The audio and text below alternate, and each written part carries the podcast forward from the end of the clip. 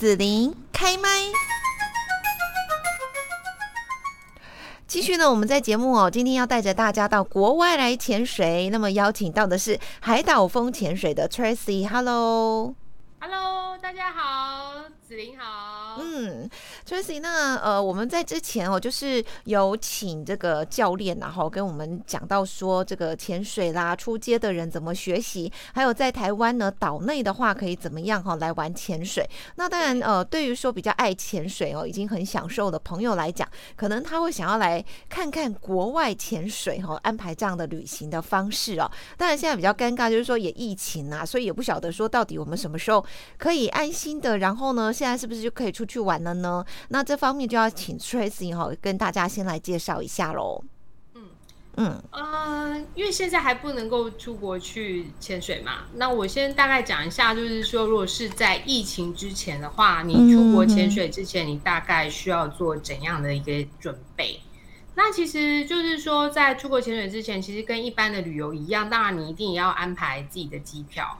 然后，当然就是说，呃，以潜水员来说的话，我们通常都会知道说，哎，国外可能有哪一些地方是适合潜水的。比方说，呃，像我自己原本的那一个岛，就是菲律宾的薄荷岛啦，还是说像泰国的普吉岛啦，还是说像马来西亚的有一个西巴丹，这些都是知名的一些所谓的世界的那种知名潜点。就像很多人就是会去，像有些登山迷有没有？嗯嗯他们是不是都会去攀百越？对对对，都有他们心中的目标这样。对对对对，那对潜水员来说呢，也会有所谓的啊世界百大潜场、世界百大潜点这样子。所以当然，我们就是会在出国前，我们可能会先做一点功课，然后大概了解一下，说，哎，我自己的程度大概到哪一些潜点去，它是适合我的。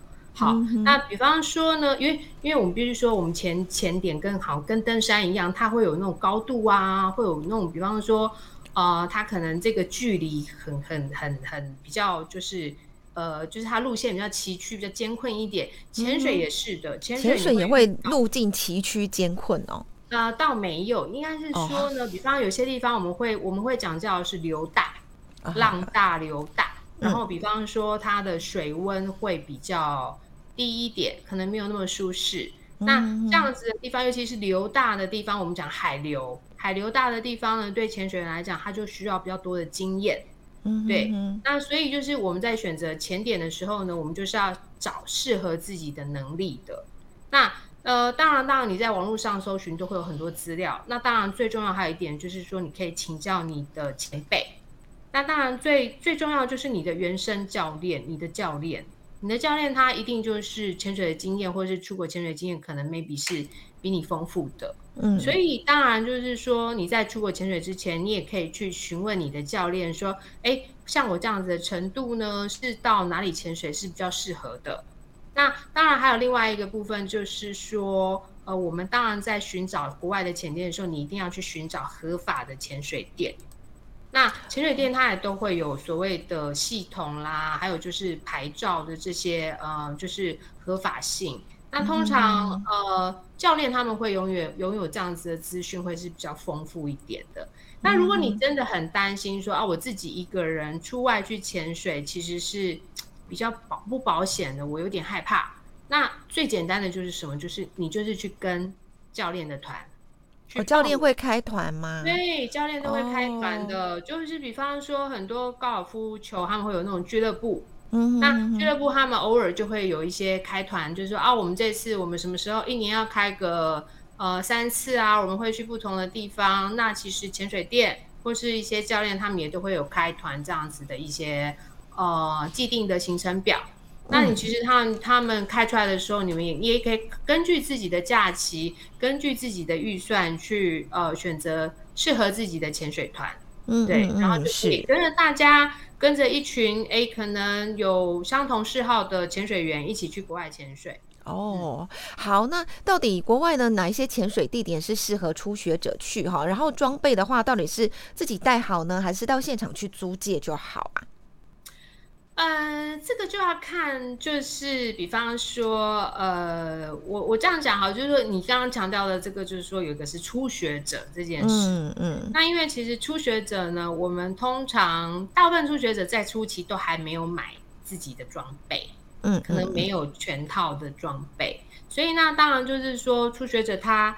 通常会是，我会比较建议，就是说，因为你知道，像以前的这个呃疫情前的年代，很多人大家会喜欢搭廉价航空出去，对不对？对。那你搭廉价航空出去，那行李就不能带太多，行李是要另外算重量、算费用的。所以，那你不如就到国外去去去租借，你不要在台湾租借完之后再带去国外，这样子的话，你是就会被多收了那个行李的费用。所以你可以在呃，比方说你去报名国外的潜水店的潜水活动，跟他预定潜水的时候，你就可以告诉他说：“哦，我的我的尺寸是什么？我需要跟你租借什么装备？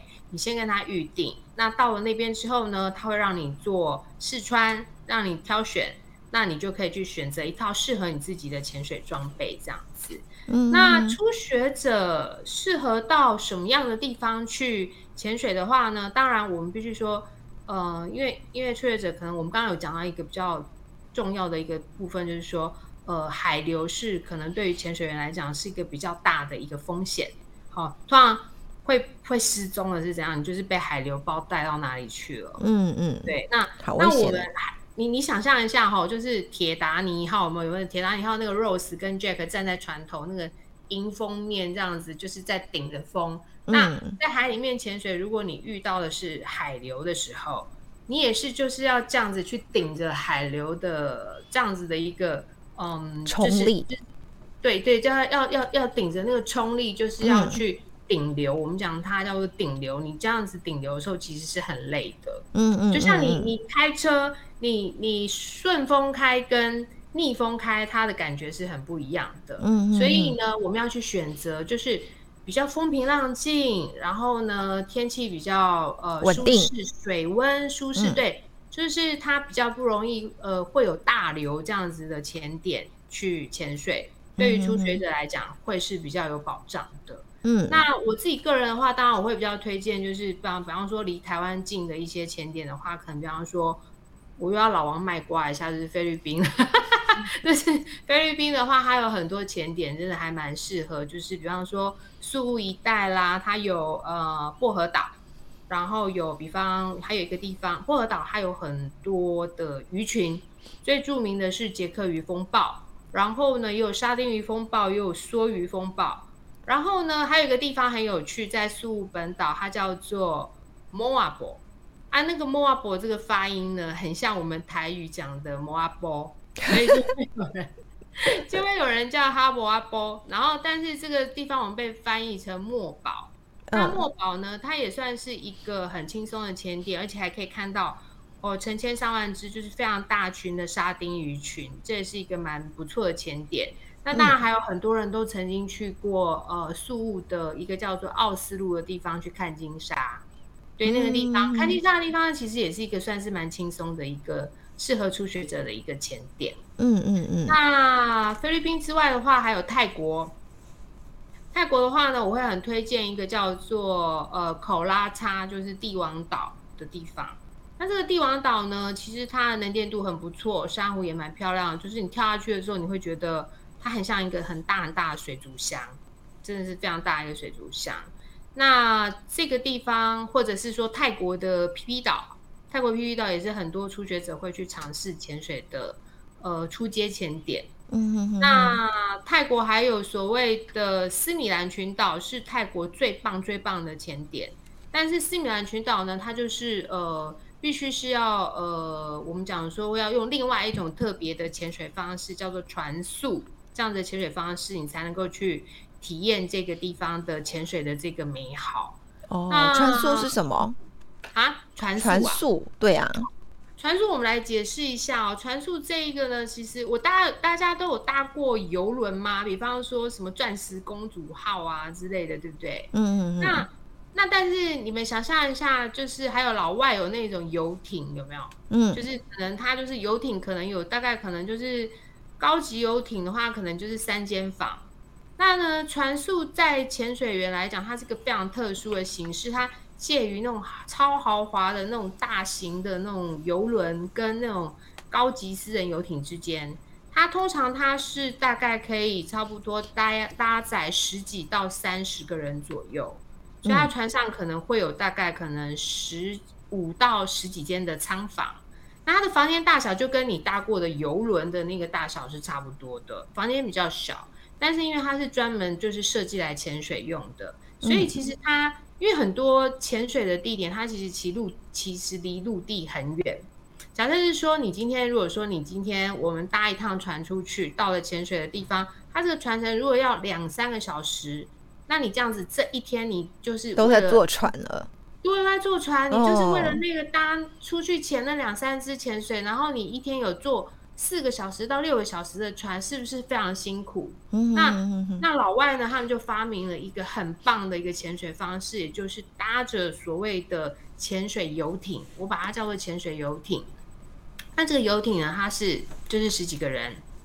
那你他呢？就在晚点我你晚上在睡觉的时候呢，他就一直往船，一直往开，对，一直往下一个前点开，他就一直开，一直开，开到呃离陆地越来越远的地方，它不回头的。那它船上呢？通常我们就是看这个船程，有的时候最短的可能三天，最长的可能十几天。那这个船呢，它会有制造淡水的能力。那甚至是说船上它会有够大的厨房，那这个厨房都能够就是呃囤积，就是够这些客人吃这一个礼拜啊十几天的食物。所以你就是在船上呢，你每天的工，你每天的生活就是我们叫做 dive 潜水，eat 吃，sleep 睡觉。对，我们就是只做这三件事，就是潜水。对啊，潜水可能每天会不同地点这样子，完全都不一样地点。有的时候就是说啊，如果这个潜点我们所谓觉得啊，这个潜点我就是觉得这里很漂亮，它可能会让你跳两只，就是两只气瓶。对，那不然的话，他们都会一直换，一直换换钱点。那船速是一个非常特殊的，几乎是不是潜水员的话，可能很少人会知道的一个旅游的哦潜水的方式。是，那我很好奇，所以你说在上面除了潜水、睡觉，还有吃啊？吃什么呢？哦，那就是比方各个国家不一样。好，泰国呢，泰国就吃比较简单。泰国的船速是全世界算是说，嗯。入门款的船速，就说如果你是一个潜水员的话呢，你可能呃经费不高，那你可以去先去泰国尝试那种三天或四天到五天的船速，因为泰国船速时间比较短一点。我们刚刚讲的那个斯米兰群岛，它的船速的因为路线没有那么长，所以它可以大概可能三到五天就可以完成。那它船上它可能每一餐它就是会准备个四五道泰国菜，然后也是有点像自助式的这样子。对，那就是。中餐跟晚餐当然菜色不一样，那但是像我 Tracy，Tracy 喜欢去，对不起，我这我我我我没有要炫富的意思，就是说我自己呢，有时候会存一笔钱，那我会去国外去比较远的地方，比方我会去厄瓜多，我会去中南美洲加勒比海去船宿，那一趟一个礼拜两个礼拜，对，我都是去八天以上的船宿，比方马尔蒂夫，对，马尔蒂夫，那。他们的老外的船宿呢很厉害，他们就是比方说中午就是把费，就是把费，甚至是说他有时候呢第一天 welcome party 他会给你一个很棒的 barbecue，嗯，然后甚至晚餐他会吃真的是就是那一种我们所谓的 three course，就是就是你知道老外有那种 three course 很很正式的西餐，然后他比方还有餐前酒，他会给你一个汤一个前菜再一个 main dish 一个主食。然后餐后再来一个甜点，这样好正式哦。对，非常正式，而且他们就是他们的船员会穿着制服，然后就很像高级餐厅的 waiter，就是 serve 的餐点。那它是一个算是我觉得蛮高级，而且非常享受的一个。潜水员的一个旅游方式，这样好好，因为我们节目要介绍一下吃的，我们有美景看潜水的这一些好风景，然后呢，美食的话就很好奇，所以像把肺那一些的话，它可能是呃路上四只脚的那种呢，还是是那种海鲜类的呢？其实都看地点呢，比方说像泰国，它就是泰国菜嘛，你知道它就很泰式。他可能比方说他就是给你打抛猪啊，给你咖喱呀这些东西。那马尔蒂夫也是，他会给你吃一些那种比较就是有点类似中东、印度的一些东西。但是但是因为我去的都是一些是国际的，就是算是说它是全世界连锁的传输。那他们他们他们的菜色真的是每天都会有变化，有的时候是意式餐点。那比方说。在呃很厉害哦，这样子一个多礼拜，他每天都可以变出蔬菜，变出 对，好厉害哦，对对对，然后呃，然后而且我们吃的很好，比方说我们在早上第一前跟第二前在中间都还会有小点心，然后他的点心不一定有的是 muffin，有的下午呢，你第三前跟第四前中间，他给你吃炸鸡翅。哦，对他给你就是各种就是非常多，还有什么萨摩萨，你知道吗？就是一些印度的那种三角炸的那种，有点像咖喱饼的小食，这些东西其实他们都会变出一些当地特色的一些小食。那呃晚上的话，那当然 band dish 都有还会有含，比方牛排、羊排，甚至是说感觉好棒哦。吃的真的非常好，甚至是说你在这些国际传输的网站上，你还可以事先看得到它的 menu，你可以看到它的 menu。所以，而且呢，如果说是去一些欧美的高级传输的话，你的酒水是全含的，你喝白酒、红酒，就是所有的 wine 跟 beer 都是免费的，就是包含在你的这个这个所有的旅费当中，旅费当中就是包含。哦，好，那所以呃，Tracy 介绍这个像传速这样子的玩法，我们大家我想应该蛮心动的，尤其已经疫情哦关了这个 几年的时间哦，对对对，真的是有点烦躁这样子。那所以，我我其实呢，可能是一个潜水的初学者哈，那我可以去参加传速这样子的旅程，还是说我必须要这个技术再好一点再报名去参加呢？我们刚刚就讲啦，就是说，呃，比方说现在从二月一号开始，其实泰国已经开放观光了。嗯哼哼。那你入境只要打过两剂疫苗的，其实是免隔离的。嗯嗯。那像比方说，呃，我们刚刚有提到一个泰国的斯米兰群岛，它就是一个很适合初学者。比方说，哦，你刚拿到 Open Water，你潜水没有很多只，哦，十几支经验，二十几支经验，那。去斯米兰群岛其实就是一个还不错的、适合初学者的一个传输地点。哦哦，所以我可以在就是说呃玩那种一天两天就好，也可以就像船速这样，就跟着船就出去了这样，整个全部都是潜水的这样。就你你我们讲的就是我们我们我们会我们会有所谓的，比方说一天的潜水行程。嗯，我们那我们会叫它 day trip，day trip 就是一天来回的，从陆地然后搭船出去，然后就是潜个三支。然后再回来，我们那种叫 day trip。那船速呢？它就是一出去就不回头了，就是三天、四天、五天，甚至我讲的十几天都有。它就是绕好大一个路线，然后再回到陆地上。那你这当然，它中间它还是会靠岛，会比方说船速也不是说它十几天都让你就是真的完全没有接触到陆地，因为他们有点像跳岛的那种感觉嘛，所以它也是会到达。一些无人岛就放你下去玩，比方我们在马尔蒂夫传输的时候呢，它一定会在一个无人岛上面，就是那种沙洲很美的沙洲，它会帮你呢做 barbecue。哦，就在陆地上，就很像在演电影那样子，就让你下船，然后就到那个沙，就到让你在沙滩上玩，然后他们就是所有的船员就去 set up，就是去准备他们的 barbecue。那天晚上就是一个萤火 barbecue，那是非常特别的一个一个感觉。对，就是无人岛，完全没有人住的一个沙洲，这样子。好羡慕哦！这个大家可以好好安排一下，这样子哈。嗯，好，那所以最后要问一下 Tracy 哈，像参加这样子的行程，有没有要格外注意的一些事情呢？嗯。我刚刚我们讲说，就是潜水这件事情，当然我会觉得说，它毕竟还是一件有风险的事情嘛，对不对？好，那其实应该讲说，你出外会去保旅游旅游平安险，对。但是那潜水有没有潜水险？有的，潜水也有所谓的潜水险，因为呃，也要跟大家提醒，比方说呃，因为嗯，有一些潜水。这项特殊的运动，它可能有的风险，其实一般的医疗险是不赔的，嗯不理赔的。比方潜水夫病，嗯嗯，那潜水夫病这个造成的原因有很多种。所以就是说，一般的你如果去保旅行险，它是没有 cover 没有理赔这一项。